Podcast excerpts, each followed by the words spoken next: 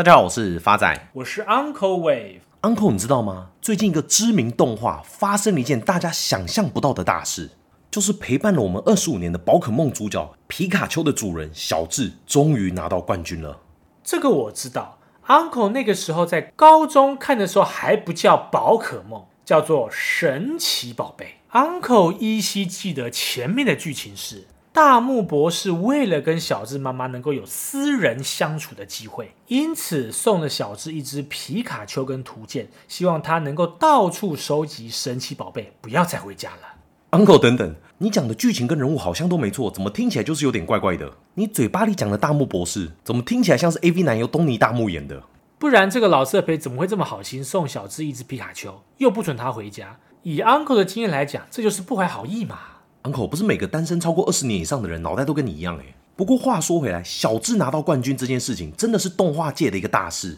在东京甚至大阪的街头，甚至有大型的广告看板庆祝小智拿到冠军。在这之前，全球没有观众认为小智可以拿到冠军，因为一旦主角拿到冠军，那后面剧情还要演什么？而现在，金融圈也发生了一模一样的事情。当全球都不觉得世界排名第二大的虚拟货币交易所 FTX 会倒闭。结果它却发生了，在十一月这个月份，对所有虚拟货币圈的人来讲，可以说是腥风血雨。曾经作为全球第二大交易所的 FTX，居然在短短的不到一周内被搞到面临破产的局面。在社群网站常流传一句话：“Why Netflix when you are in crypto？” 意思就是有了加密货币，你还追 Netflix 干嘛？加密货币衍生的争议以及剧情，比 Netflix 上面的剧好看太多了。在讲这次事件以前，先跟大家科普一下 FTX 这家公司。第一，它绝对不是什么不知名的小公司，它的代言人包含像 NBA 的球星 Stephen Curry，还有美式足球球星 Tom Brady，以及 MLB 的大谷翔平，都是他们的品牌大使。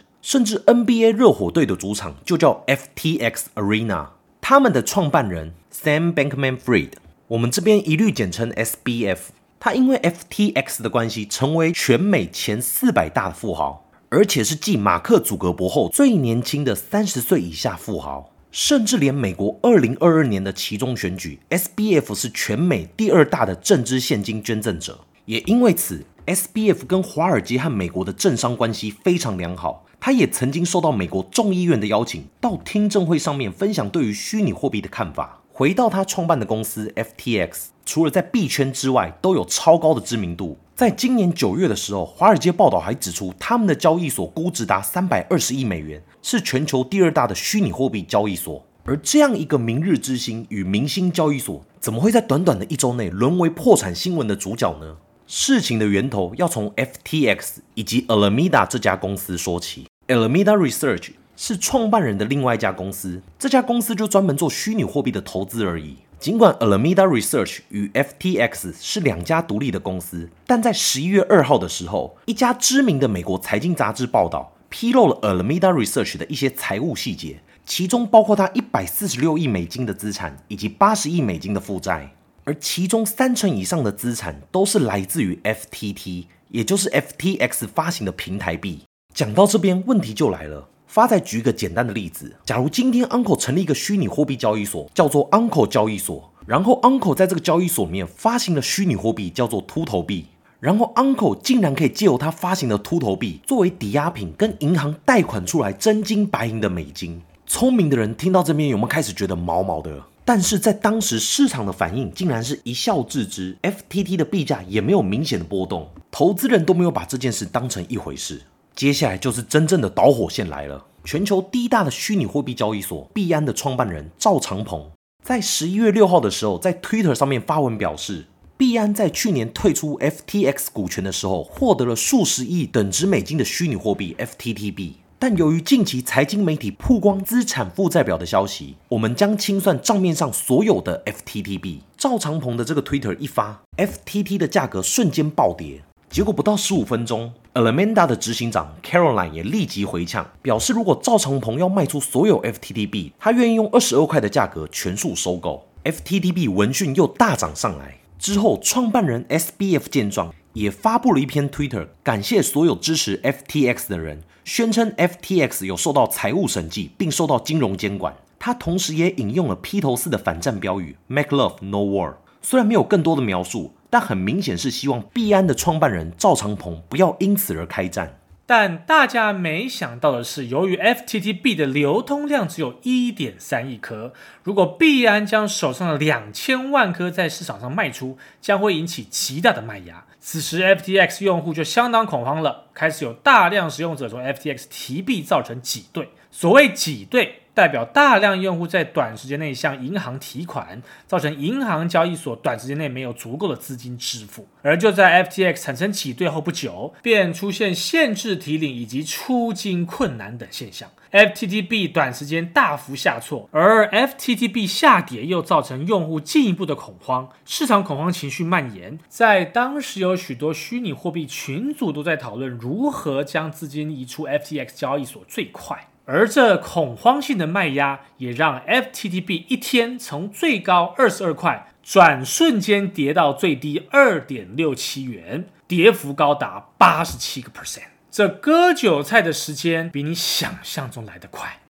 紧接着，FTX 交易所出现严重流动性问题，用户资金卡在交易所无法提领，而这些事仅在短短几小时内就发生了。接着是十一月九号凌晨最大的事件，创办人发表推文表示与币安达成战略合作，表示币安将介入处理 FTX 交易所的流动性问题。在推文中，他也表示用户的所有资产将会受到保护，并且会一比一的恢复。币安的创办人赵长鹏紧接着发表一则推特，表示将会完全收购 FTX 交易所。消息一出，带动 FTT 大涨，也连带其他虚拟货币一起大涨。可惜的是，这股涨势并没有维持多久。到十一月十六号为止，FTT 的报价只剩下一点四三元，从最高二零二一年九月份的七十一块，到现在的一点四三块，跌幅高达九十八个 percent。而且，FTX 的 APP 已经正式从 Apple Store 下架，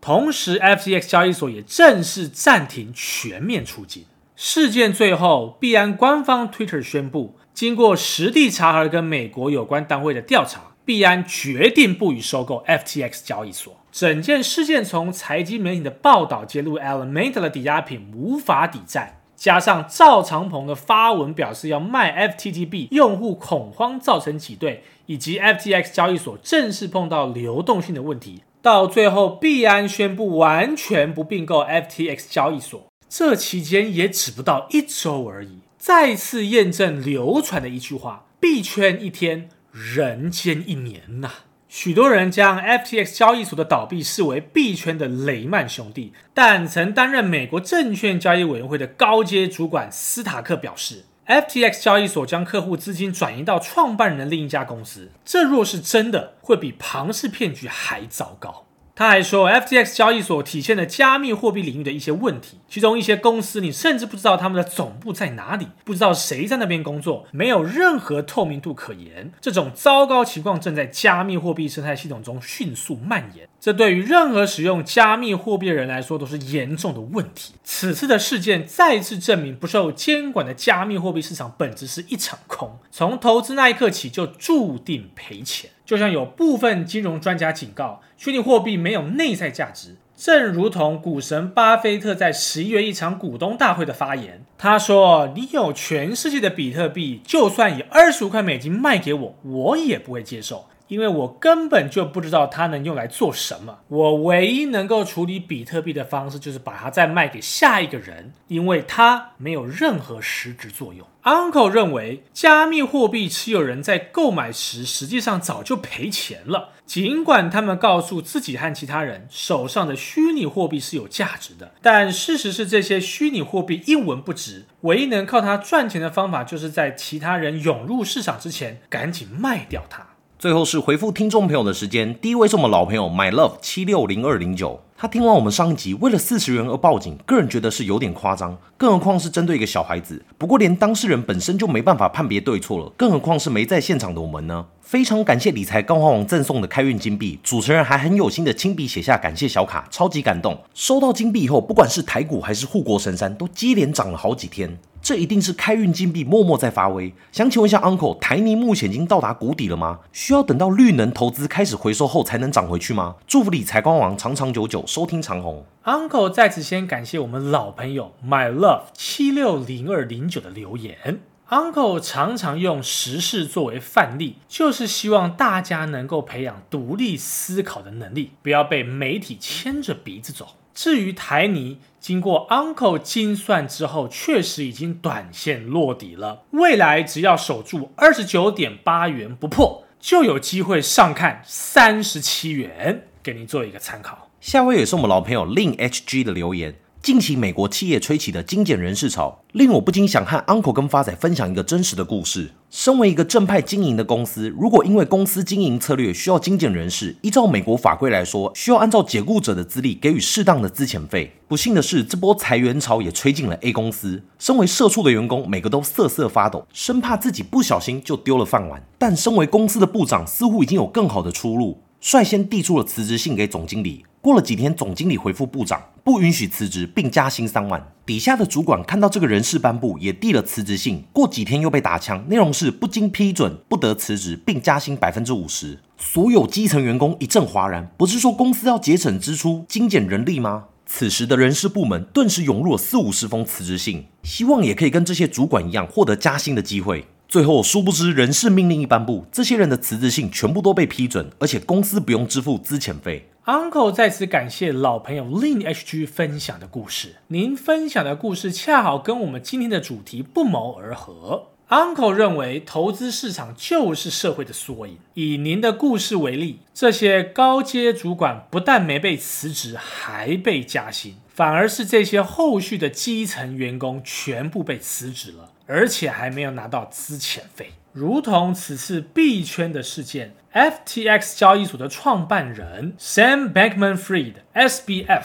他一定在此次事件中赚得盆满钵满，而这些后续的投资人则跟公司基层员工一样，血本无归。下位也是我们的老朋友林口陈意涵的留言，潜水一阵子了，好喜欢听 Uncle 跟发仔主持的理财干货王，觉得没有粉专真的太可惜了。想请教一下 Uncle，达新材料近期反弹的目标价会落在哪？Uncle 再次感谢老朋友林口陈意涵的支持与鼓励，基本上明年。Uncle 跟发仔会正式成立一个粉丝专业，请大家拭目以待喽。至于您问的股票达新材料，经过 Uncle 精算之后，目前它正位于反弹波的疯狗浪之中，那么未来会反弹到的目标价会落在八十二点七，给您做一个参考。Uncle 最后感谢新朋友朱佩慧的来信，基本上听众朋友有任何问题，Uncle 跟发仔都会亲自回复。谢谢大家，我是 Uncle Wave，我是发仔，我们下次见。